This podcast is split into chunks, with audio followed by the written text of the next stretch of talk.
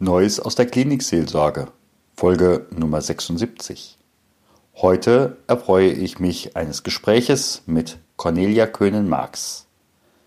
Pastorin oder wie es im Süddeutschen heißt, Pfarrerin, Autorin, langjährige und sehr erfahrene Oberkirchenrätin bei der EKD, heute Betreiberin der Seite Seele und Sorge. Mit ihr spreche ich über das Thema heilige und heilende Räume.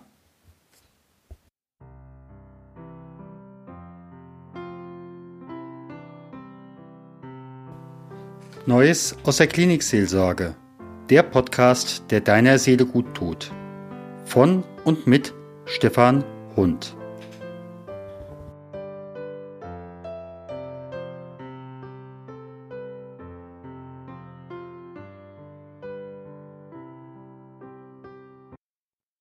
Podcast Klinikseelsorge geht heute in ein Interview. Es geht heute um heilige, um heilende Räume. Und wenn ich da nach einer Fachreferentin, einer Frau, die da wirklich was zu sagen hat, fragen soll, dann fällt mir natürlich der Name Köhnen-Marx ein. Herzlich willkommen, liebe Frau Köhnen-Marx, hier im Podcast. Hallo, Herr Hund, danke für die Einladung. Krankenhaus, das heißt ja nicht heilenden Haus. Ja. Ja. Aber neuerdings heißt es Gesundheitszentrum. Ja, nicht? ja, ja. Man hat ja schon ein bisschen was gelernt. ja, ja, genau.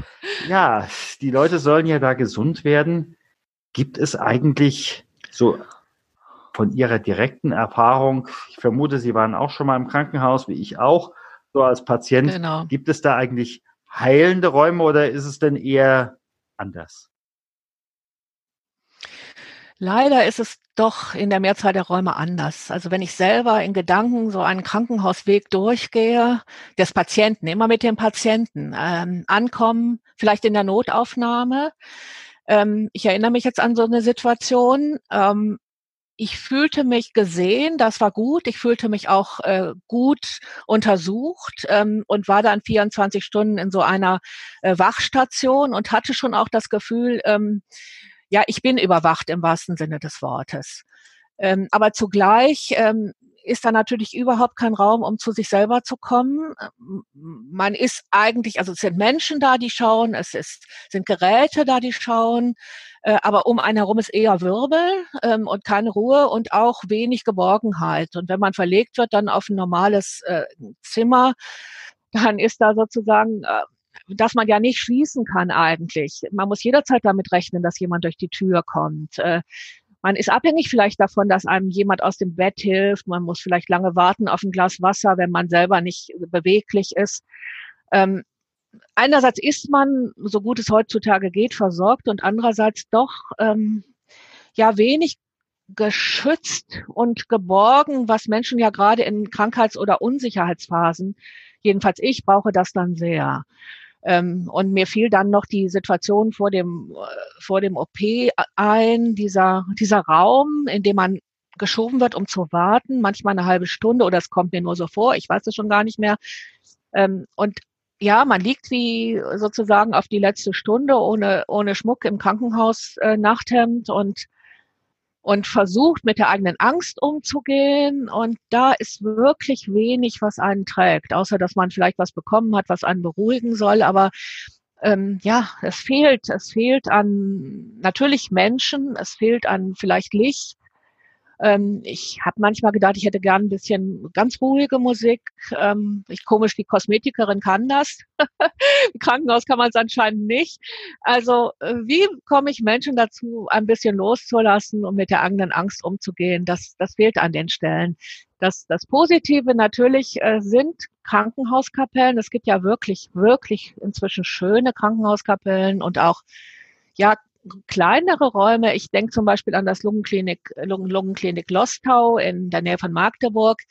Die haben im Eingangsbereich sozusagen eine Kapelle, die ist wie ein Schneckenhaus. Also aus äh, eigentlich Gipswänden, die durften da nichts einbauen, was massiver war. Und man geht rein und geht sozusagen eine halbe Drehung wie in ein Schneckenhaus und sitzt in dieser Runde. Es sind warme, braune Farben, so beige-braun und ähm, kleine solche Textilhocker, ähm, es gibt eine Mitte und da kann man schon in solchen Situationen auch einfach mal einen Augenblick zur Ruhe kommen. Und sowas brauchten wir viel mehr, finde ich. Ja, auf jeden Fall. Also wir haben. Also wenn ich dran, ja, ich denke ja immer an die, an die Kliniken, die im 19. Jahrhundert äh, geschaffen wurden, in den Diakonissenhäusern.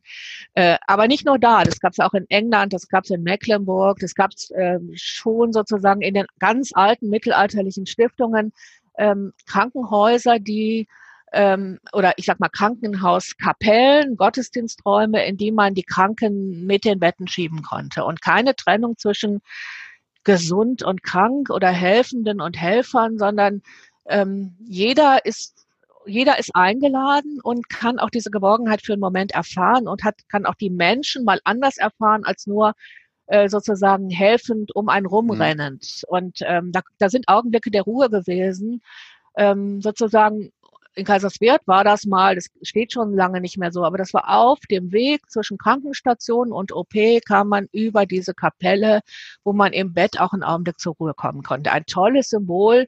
Und ich finde immer diese Seite von dem Ora und Etlabora, von, von Arbeiten, Funktionieren, Nachschauen, Kontrollieren und zur Ruhe kommen, diese Seite, die fehlt uns heute fast. Die ist nur noch in den kleinen Krankenhauskapellen symbolisiert. Und da hat auch nicht jedes Krankenhaus leider eine Krankenhauskapelle. Ja, es kommt noch dazu, weil es natürlich nicht sozusagen von der Versicherung bezahlt wird. Ich hm, habe das Problem als Träger nun selber erlebt. Im Grunde muss man das aus Überschüssen tragen oder bei einer großen diakonischen Einrichtung dann aus Querfinanzierung oder aus Spenden natürlich. Oder die Kirche selber, also die Kirchengemeinden in der Nähe müssen sich verantwortlich fühlen zu sagen, das ist doch unser Markenzeichen, dass wir da so einen Raum haben. Das finde ich, also, und dass der auch find, auffindbar ist übrigens, das finde ich total wesentlich. Oh ja. Es gab ja im letzten, vorletzten Jahr eine Seelsorgekonferenz in München. Und da war unter mhm. anderem äh, der CEO eines ganz großen Pflegekonzerns da. Und mhm. ähm, nach übereinstimmenden Berichten die mir zugetragen worden sind, ich war leider selbst nicht dabei, äh, hat er mhm. gesagt, dass äh, er ein hohes Interesse an Klinikseelsorge hat und ja. äh, dass, wenn die Kirche ihm keine Klinikseelsorger mehr, ähm, ich sag mal, liefern äh, oder bereitstellen könnte, ja. dann würde er selbst äh, Geld in die Hand nehmen und am freien Markt entsprechend einkaufen. Ja, damit müssen wir ernsthaft ja. rechnen. Also es ist natürlich beschämend für die Kirche, finde ich, dass, äh, dass das, was wirklich ihr innerster Kern und Markenzeichen ist, zwar gesehen wird und auch respektiert wird von Menschen, die säkular sind oder das einfach auch von der Funktion und Ökonomie her betrachten, ähm, aber dass sie dann auch sagen, gut, dann mache ich es selber. Das ist eigentlich eher erschreckend. Äh, ich sehe den Zusammenhang so, dass wir Ganz bestimmt. Äh, viele Menschen haben die Kirchensteuern auch deswegen zahlen, weil sie wissen, ich bin in sozialen Einrichtungen auch dann, wenn ich eigentlich abgehängt bin, gut unterstützt und auch denken, dass die Kirche das mitträgt finanziell. Und wenn wir das meinen, die Kirche meint, das nicht mehr zu können, ähm, sehen andere das, tragen das, aber es wird am Ende natürlich dazu führen, dass immer weniger Leute sich dann mit der verfassten Kirche als Kirche identifizieren. Also wir haben ja schon die Situation, dass in der palliativen ambulanten Seelsorge Kasse zahlt und manche Gemeinden gar nicht mehr sehen, dass es ihr Ding ist. Und wir haben ja auch in Holland zum Beispiel die Situation, dass wir einfach Spiritual Care haben, egal mhm. ob christlich, jüdisch, muslimisch, einfach religiöse Begleitung in Notsituationen. Und das wird auch mitgetragen, aber da hat dann die Kirche nur noch äh, ganz begrenzt Einfluss.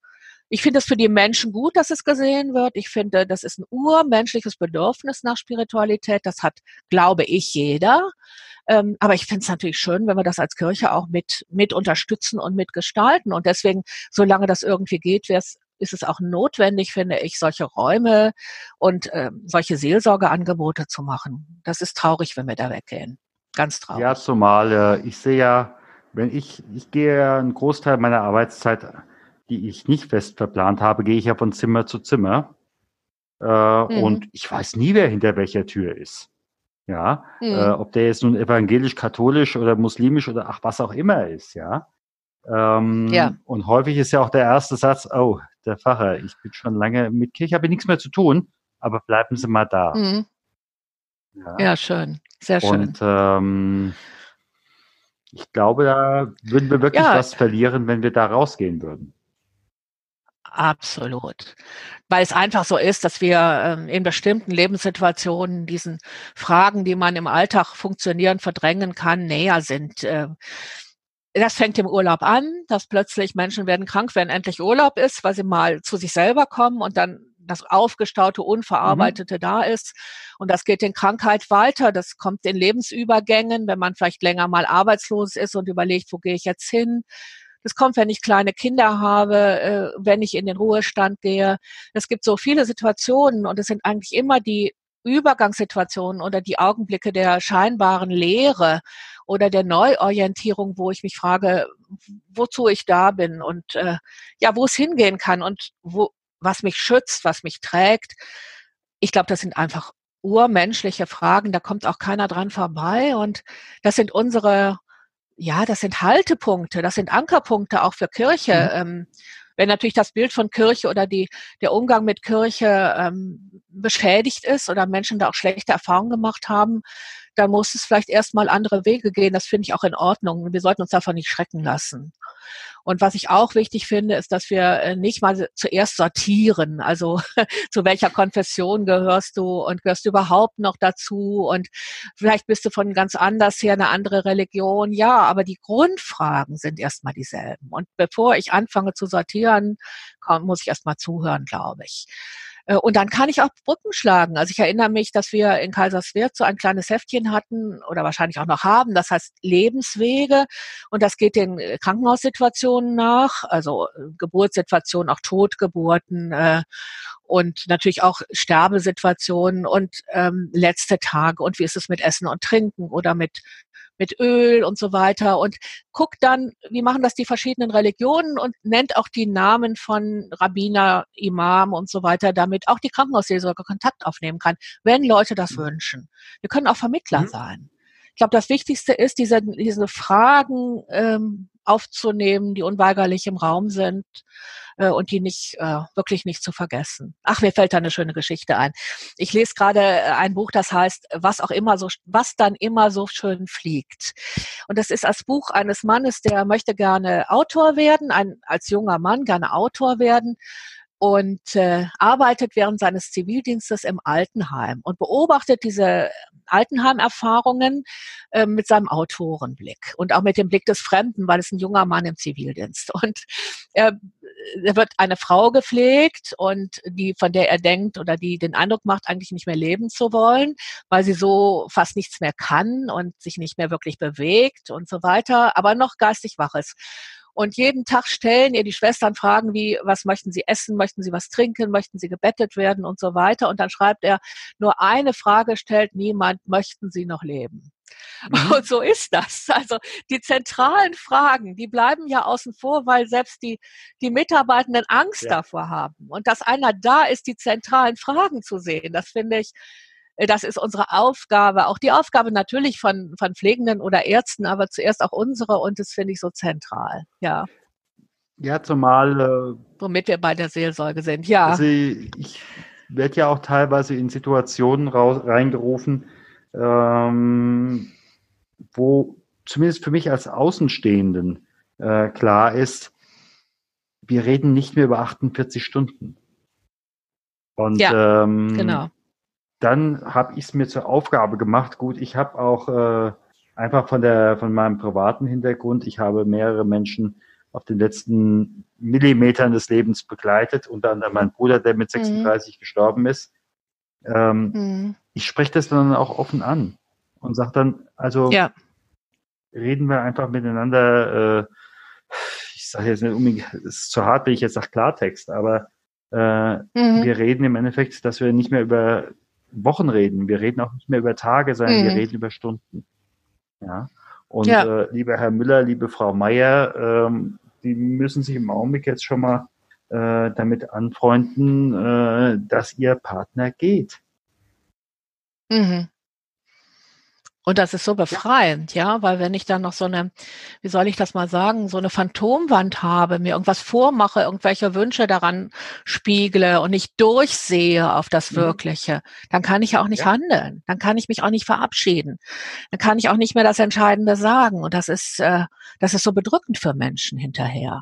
Also ich glaube, es ist wirklich äh, eine wichtige Aufgabe, in dem Augenblick die Realität zu zeigen, damit Versöhnung möglich ist, auch mit dem, mit dem Abschied Versöhnung ja. möglich ist. Sonst geht es ja nicht, wenn ich ihn nicht sehen kann. Ja. Ja, ja. zumal meine Erfahrung ist auch, dass wem kein Backstein auf den Kopf fällt, wer im mhm. Krankenhaus ist, der weiß ganz genau, wann er in der letzten Runde ist. Ja. Das Problem ist nur ja, ja. Äh, die Verwandten, die noch nicht so weit sind. Mhm. Naja, und es ist natürlich auch schon eine Frage sozusagen an die Mitarbeiterschaft, wie, ja, wie verhalte ich mich selber, wie wird's vermittelt? Ähm, weil ich glaube, man merkt es am meisten an den mhm. Schwestern ähm, oder an den Pflegenden, die ähm, natürlich auch häufiger da sind als die Ärzte, die an viel mehr begegnen und begleiten und ja auch oft auffangen müssen, was, äh, wie das Zurückkommen nach einer OP ist oder mit der Angst vor der OP umzugehen und so weiter. An deren ähm, Verhalten, vielleicht nicht mal unbedingt an ihren Worten, äh, schätzt man die eigene Situation ein. Äh, wie schnell kommen die ähm, äh, nehmen die einen so ernst oder ist es vielleicht doch nur für die nebenbei Ding? Daran merkt man ganz viel, an den engagierten Pflegenden. Ähm, Ärzte haben ja sich sehr genau vorher überlegt, was sie sagen, verweisen mehr auf Tabellen, Technik, äh, Wissen. Das ist eine ganz andere Dimension. Ähm, und manche Patienten verstehen dann, glaube ich, auch nicht ganz genau. Und dahinter kann man sich auch verstecken.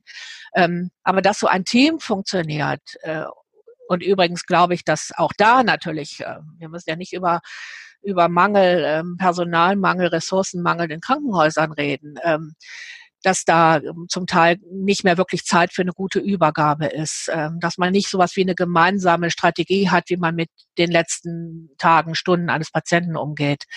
Ähm, das ist schon auch, das ist schon auch ein Drama. Und vielleicht kann ein Außenstehender, also etwas Außenstehender, der nur ab und an ins Team kommt, ähm, äh, auch, auch ein Stückchen dabei helfen, also Katalysator sein, weil er gerade in dem Moment nochmal was anderes sieht. Das finde ich, ähm, ist auch eine Chance.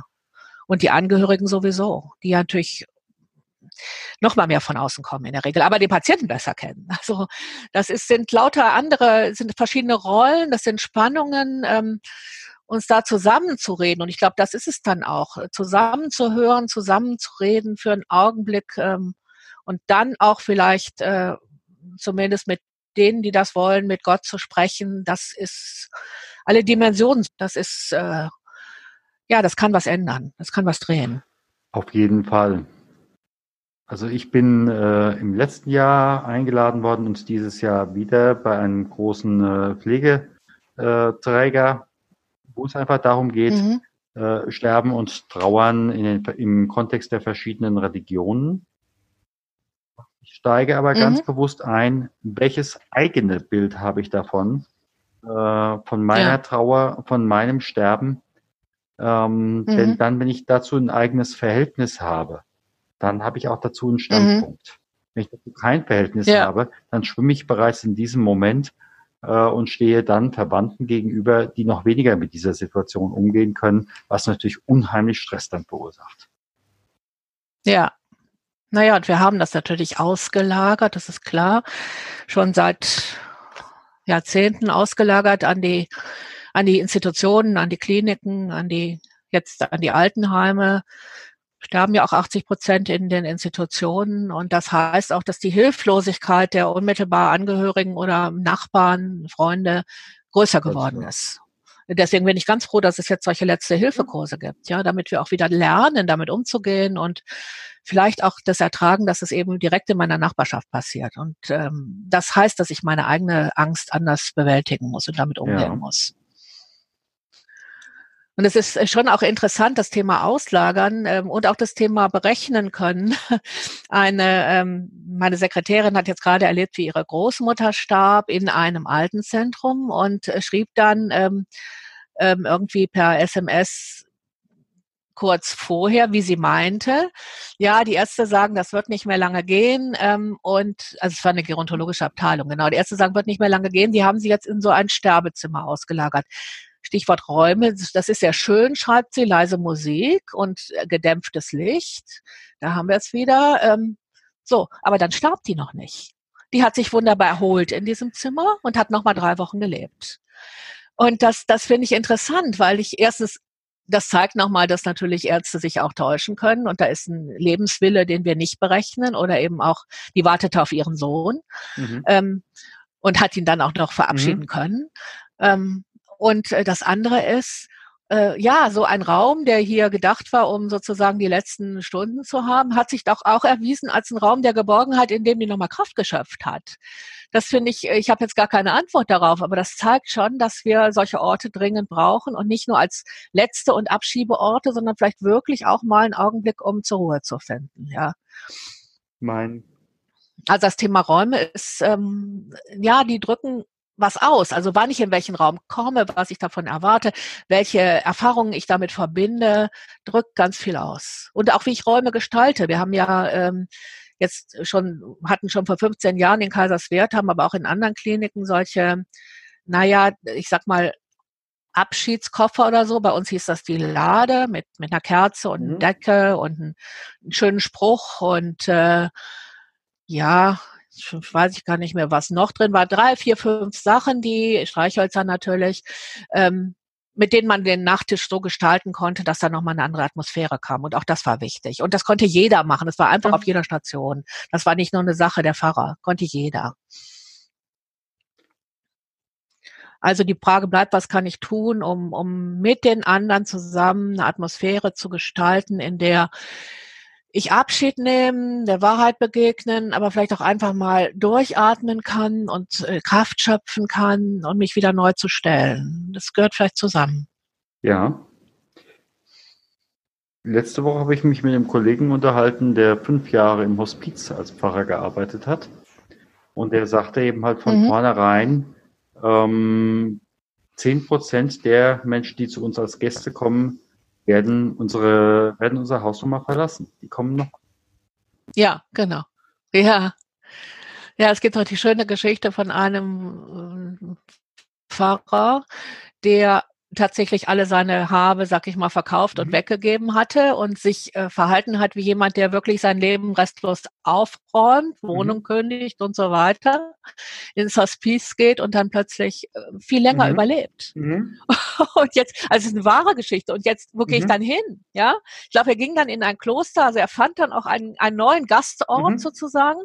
Aber das ist natürlich, es ist irgendwie auch großartig, dass ich mich einmal dem allerletzten stelle und möglicherweise entweder gut rüberkomme oder daraus nochmal Lebenskraft ja. gewinne. Ähm, eine interessante. Also ich finde, das, das sagt uns auch was, dass wir Mut haben können, uns dem zu und auch eben als Seelsorgende Mut haben, das zu begleiten. Eine großartige ja. Aufgabe. Ja, aber nochmal zu den Räumen. Ähm, als ich mich, als ich mir überlegt habe, was sind denn, was habe ich denn selber als heilende Räume erlebt äh, im Krankenhaus oder auch anderswo ähm, und bin das so in Gedanken durchgegangen. Ähm, da fielen mir, fielen mir alle die Räume ein, die ich schon mal in der Meditation als ähm, ja, Orte der Ruhe für mich imaginiert habe und an die ich mich erinnert habe. Und das war einmal eine Bergwiese, so irgendwo oben auf der Alp, ähm, wo eigentlich gar nichts, also nur Natur um mich ist und wo wo ich sitzen und reden oder lesen oder einfach nur was trinken kann. Ich höre die Kuhglocken und ähm, ja, das ist, glaube ich, einfach dem Himmel mhm. so nah. Ähm, und das war dann auch ähm, tatsächlich, man glaubt es nicht, der Chorraum ähm, der Beteler Zionskirche. Da kommt man, da hat nämlich der Chorraum lauter Sterne ähm, in dem Chor sind lauter Sterne. Es gibt so einige Kirchen in mhm. Südengland auch, wo sozusagen der Sternenhimmel unter dem Kirchdach abgebildet ist. Und das ist da auch so. Und interessanterweise habe ich das für mich irgendwie gesehen und gleichzeitig Teile des Kaiserswerther Chorraums gesehen. Und da entstand einfach aus meinen ähm, eigenen inneren Erfahrungen tatsächlich eine Kapelle, die meiner, meiner Diakonieerfahrung entsprach. Und ich dachte, das hätte ich niemals geglaubt, dass sozusagen mein Unbewusstes mir diese Kapelle mhm. schenkt, also die in mir ist eigentlich und die ich natürlich auch erlebt habe. Und ich, äh, ich glaube, dass das ähm, natürlich auch eine Möglichkeit ist, wenn ich diese Räume nicht um mich habe, aus solchen Erfahrungen zu schöpfen. Aber vielleicht können das auch immer weniger Menschen, weil sie das nicht so erleben. Vielleicht aber doch auf dem Weg in Urlaub mal erleben, solche Räume äh, kennenlernen, wo sie einfach mal einen Augenblick ähm, nur die Stille genießen und einfach mal eine Kerze anzünden, dankbar sind, für jemand beten. Ich kenne viele Leute, die sagen, das tue ich, selbst die, die gar nicht mhm. kirchlich sind. Und ich glaube, dass man in Erfahrungen der Bedrohung, wenn man Bedrohung spürt, Angst spürt, tatsächlich dahin zurückgehen kann, geistig, geistlich. Und ich weiß, dass das hilft. Ähm, also deswegen glaube ich, man kann schon, man ist nicht nur darauf angewiesen, auf das, was man, was einem räumlich geschenkt oder eben auch leider verweigert wird in solchen Kliniken, sondern man kann sich insofern stark machen, dass man solche Räume auch vorher bewusst wahrnimmt und aufsucht, in denen ich durchatmen mhm. kann. Ähm, für manchen ist das schon Strand, für manchen wie für mich so eine Bergwiese oder eben tatsächlich so eine schöne Kapelle auf dem Urlaubsweg, an die ich wieder denken kann. Mhm. Also das ist auch was ja zutiefst heilendes. Diese Heilungskräfte sind ja Gott sei Dank wahrscheinlich sogar im Wesentlichen in uns ähm, und mit solchen äh, Gotteserfahrungen auch verbunden. Bis hin dazu, wenn ich einfach an die ganzen Möglichkeiten der Digitalisierung denke, wäre es ja zum Beispiel auch die Frage, äh, habe ich dann vielleicht auch eine Seite in diesem Krankenzimmer, wo ich dann ein solches großes Bild einer solchen großen Wiese äh, dann, ich sag mal, projizieren kann. Und möglicherweise. Das stimmt, schöne Idee. Und möglicherweise dann auch noch die, die dazugehörige, ich sag mal, Musik. Ja, ja, das ist eine wunderbare Idee. Mir fällt gerade mein Zahnarzt ein. Also ich hatte mal einen Zahnarzt äh, lange her, äh, der tatsächlich ähm, solche wunderbaren Naturbilder projiziert ja. hatte, um Patienten Ruhe zu geben während der Behandlung, fällt ja. mir gerade ein. Ähm, also jetzt ist es eher funktionaler, manche haben ein schönes Bild oder so, aber das hatte der ganz bewusst gemacht, äh, sehr sensibler Mensch auch. Und man muss sich schon fragen, wenn die doch die Möglichkeiten haben, warum nutzen wir das nicht viel mehr? Richtig? Klar, klar. Ja. Super Idee. Zumal ich kenne äh, aus erster Hand eine Geschichte, da ist äh, vor ungefähr 20, 25 Jahren ein Mädchen operiert worden, Grundschulalter, und ganz mhm normale Operation, die eigentlich äh, 0815 war. Und äh, mhm. es ist absolut daneben gegangen. Zumindest von mhm. den Symptomen nachher. Und es war mhm. sich keiner bewusst, was ist hier eigentlich abgegangen. Und mhm. bis dann eben halt einer der Beteiligten gesagt hat, sagt mal, was war eigentlich da vorher los? Und dann ja. sagt sie, kam man eben halt drauf, man hat vorher eben halt eine andere Operation gehabt, die ziemlich daneben gegangen oder ziemlich einfach schwierig gewesen ist. Und man hat bei dieser mhm. Easygoing-Operation davon noch gesprochen. Ähm, mhm. Und äh, dementsprechend hat die, hat dieses Mädchen quasi auf diese Gespräche reagiert. Und dann hat man die ja. Entscheidung getroffen, dieses Mädchen nochmal in Anführungsstrichen zu operieren. Man hat im Endeffekt mhm. genau dasselbe äh, angekündigt, auch denselben äh, Aufzug gemacht äh, hat natürlich dann mhm. nicht operiert, aber hat während der gesamten Zeit mhm. nur, ach, wie gut äh, die Situation ist, wie gut die Heilungschancen sind und ach, und so weiter und so fort. Das Mädchen war danach gesund. Mhm. Wahnsinn. Ja, da sieht man, wie wichtig es ist, gute Begleiter ja. zu haben. Und das ist ja das Verrückte. Also wir denken das, äh, wir denken das so im Bewusstsein. Also ich habe jemanden, der bei mir ist, mit mir redet und so weiter. Aber den brauche ich natürlich gerade, vielleicht, wenn ich eben nicht bewusst ja. bin. Ja, denn was ins Unterbewusste fällt, gute Begleiter zu haben, Menschen zu haben, wo ich mir es leisten kann, also wo ich mich geborgen weiß, selbst wenn ich nicht auf mich oder gerade wenn ich nicht auf mich mhm. aufpassen kann. Und das ist ja wahrscheinlich im Krankenhaus oder natürlich auch in der Altenhilfe bei Schwerpflegebedürftigen oder Demenzkranken. Das ist ja das Hauptthema. Ich, äh, ich kann nicht mehr selber auf mich mhm. aufpassen. Mhm. Wer sorgt für mich, wenn ich nicht für mich sorgen kann? Und ähm, ich glaube, dass sozusagen das, was am allermeisten die Angst bangt, ist äh, Menschen zu wissen, weil das hilft ja, also so wichtig eine Patientenverfügung ist, aber das ist ist auch was sehr an der Sache orientiertes, ähm, was man auch natürlich nur zu, also bestimmte überraschende Situationen kann man vorher nicht kennen. Ähm, und man weiß auch nicht vorher, wie man sich wirklich selber verhält. Und deswegen glaube ich, ist das Allerwichtigste wirklich die, äh, eine Fürsorgevereinbarung, äh, Menschen zu kennen, die auf mich achten, auf meine Seele auch achten, nicht nur auf meine körperlichen Befindlichkeiten und, und mich auch, wenn es geht, kennen, ähm, um zu sagen, äh, ich stehe für dich ein. Und wir sehen ja gerade an dem OP-Beispiel, dass es sogar wichtig ist, dass Menschen, die ich nicht kenne, ähm, sich verpflichtet fühlen, für meine Seele einzustehen und mich nicht nur als Objekt zu sehen. Und das ist auch eine Frage der, der Berufsethik von Ärzten, von Pflegenden, von Fahrerinnen, Fahrern, von dem ganzen äh, Team in Pflege, Altenhilfe, ambulanter Pflege, Krankenhaus das glaube ich ähm, nicht zu übersehen in einer Zeit, wo alles autonom ist, wo wir immer denken, wir können ja für uns selber sorgen.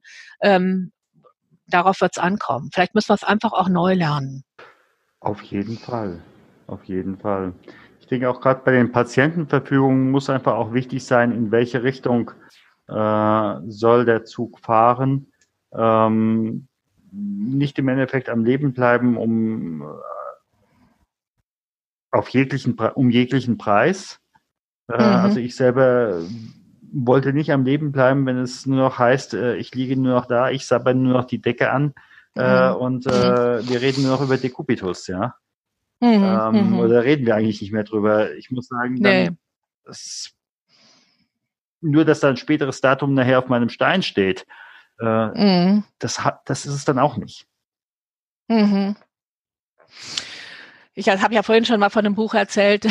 Ich erzähle noch mal von einem anderen Buch. Mir fällt nämlich auf, äh, weil ich mich viel mit Alter und Pflege im Alter ja. beschäftige, wie viele Bücher das im Moment als Nebenthema haben. Also es ist ein gesellschaftliches Thema einfach. Ja. Äh, das neue Buch von der Dörte Hansen, Mittagsstunde, das ist die Frau, die vorher das alte Land geschrieben mhm. hat, ähm, erzählt von einem, vom Wandel des Dorfes zur, sagen wir mal, landwirtschaftlichen Produktion und Freizeitstätte sozusagen. Äh, von einem konkreten nordfriesischen Dorf, äh, hier fiktives Dorf, aber ganz konkrete Erfahrungen. Und in diesem Dorf leben äh, zwei Alte, die die Großeltern des Protagonisten sind. Er hat sie aber als seine sozialen Eltern empfunden ähm, ein Geschichtsprofessor aus Kiel und äh, der kommt ähm, in einer eigenen Lebenskrise der 40er, Ende der 40er Jahre, äh, noch einmal zu diesem, in dieses Dorf und zu diesen alten Eltern zurück, macht ein Sabbatical und ähm, ja, begleitet dann ihr äh, dement werden und sterben. Mhm. Ähm, und bis dass der Großvater Vater stirbt und die Mutter dann völlig dement in eine Pflegeeinrichtung geht.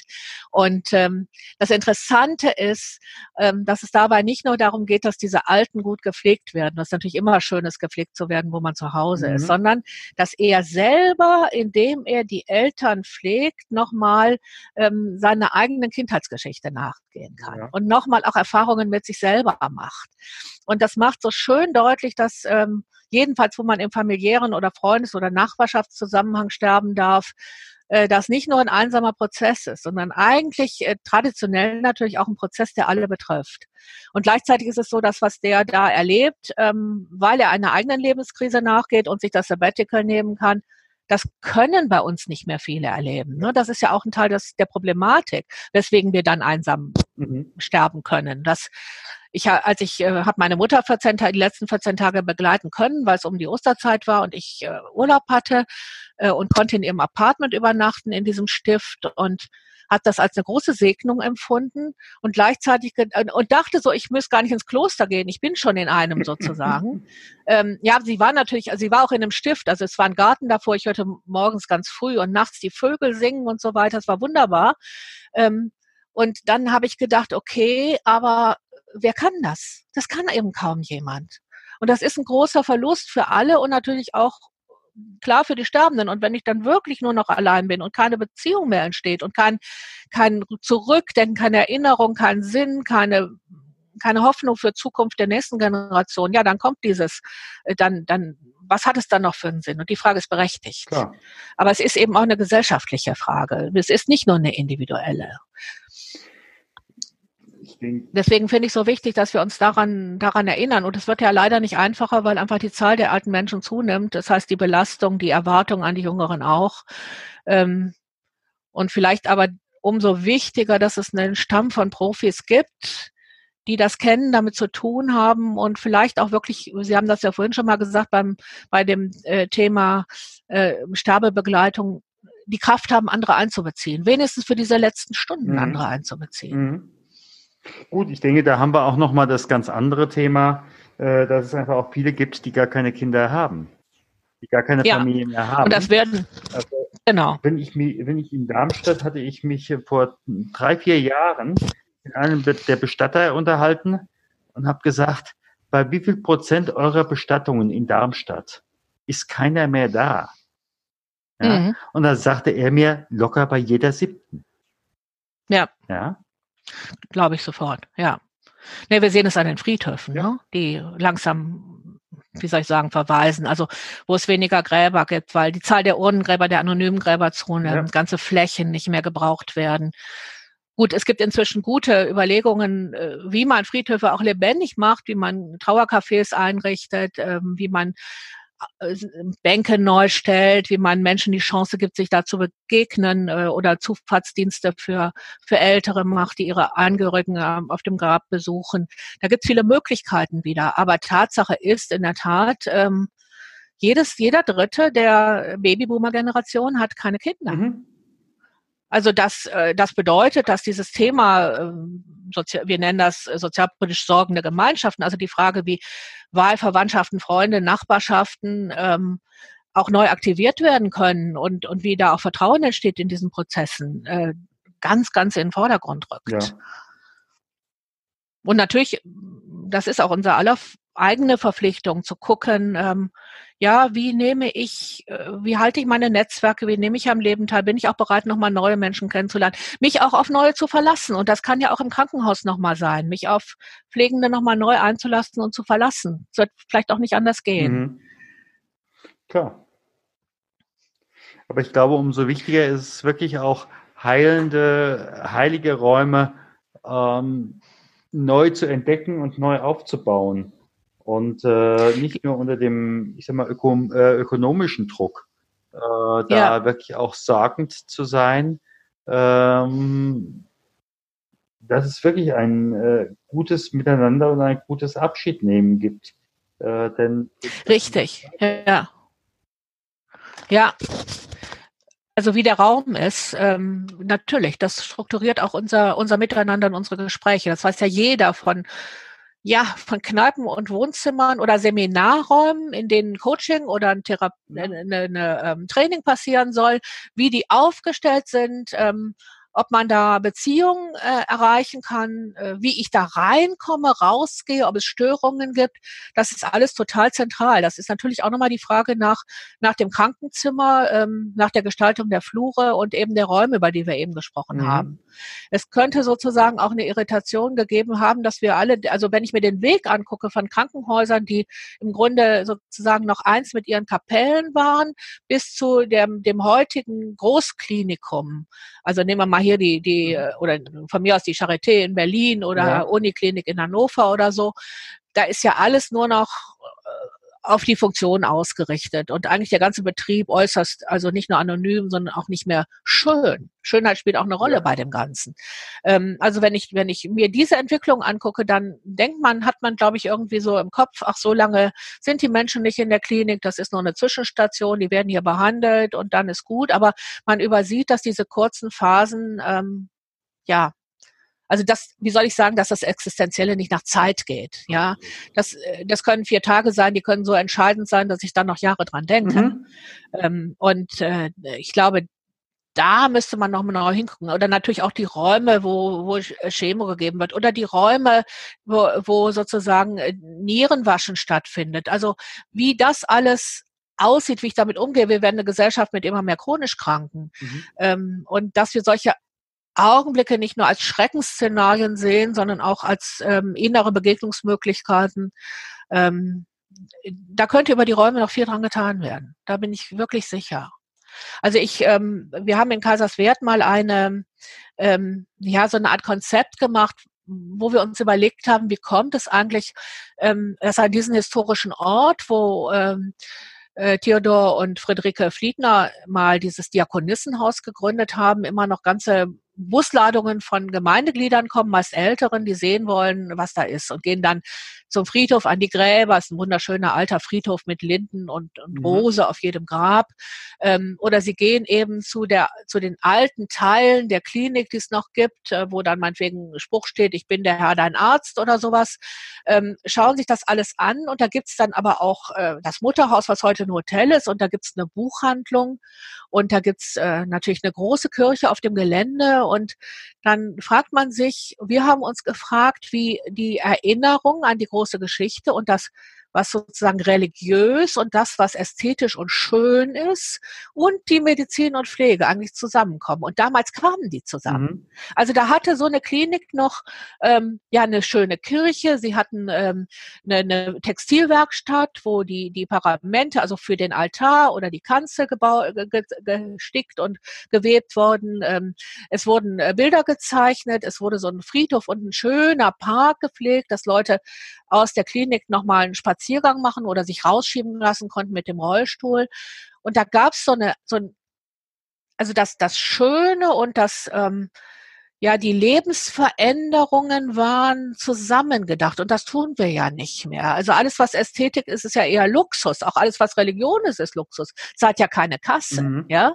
Ähm, und ich glaube, da, da begehen wir irgendwie einen Irrtum. Also Menschen äh, damit zu umgeben, ähm, heilt eben auch. Und wir haben damals gedacht, wir brauchen ein Konzept, das haben wir genannt, auf dem Weg zum Pilgerort, weil eben diese ganzen Busse da immer kamen mhm. und die pilgerten quasi in die alte Geschichte. Und ich denke, ähm, das wäre mal ein schönes Ziel, dass, ähm, dass auch heilende Städten sowas ähm, ja etwas in diesem Sinne haben, dass ich, dass ich hingehe und mich nicht nur äußerlich, sondern auch innerlich ähm, mir neue Kraft geben zu lassen.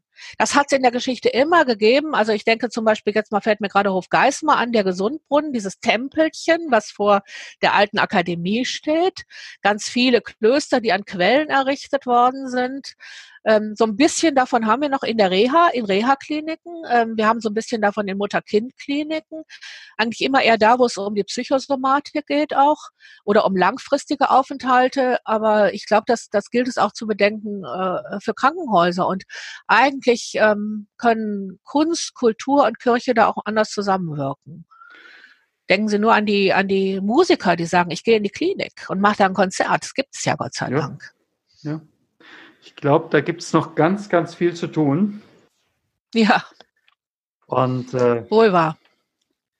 Wir könnten auch viel, viel entwerfen. Ich bin mal gespannt, was möglicherweise Menschen, die in der, im Klinikbau an Verantwortung übernehmen können, davon umsetzen. Ja. Vielleicht hört uns der eine oder andere zu. Wäre schön. Das wäre das wär schön, würde ich mich freuen. Ich sage mal ganz, ganz herzlichen Dank.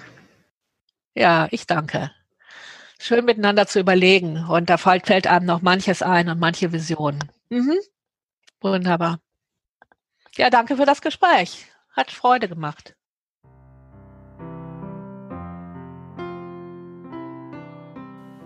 Gott segne dich und behüte dich. Gott lasse leuchten sein Angesicht über dir und sei dir gnädig. Gott hebe sein Angesicht auf dich und schenke dir Frieden. Gehe hin in Frieden. Gottes.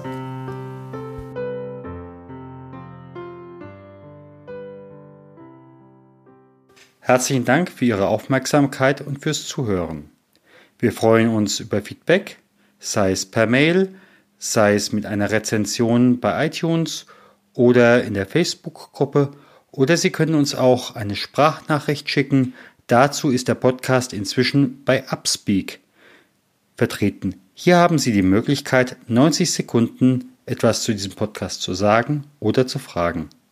Vielen Dank und bis zum nächsten Mal. Ihr Stefan Hund.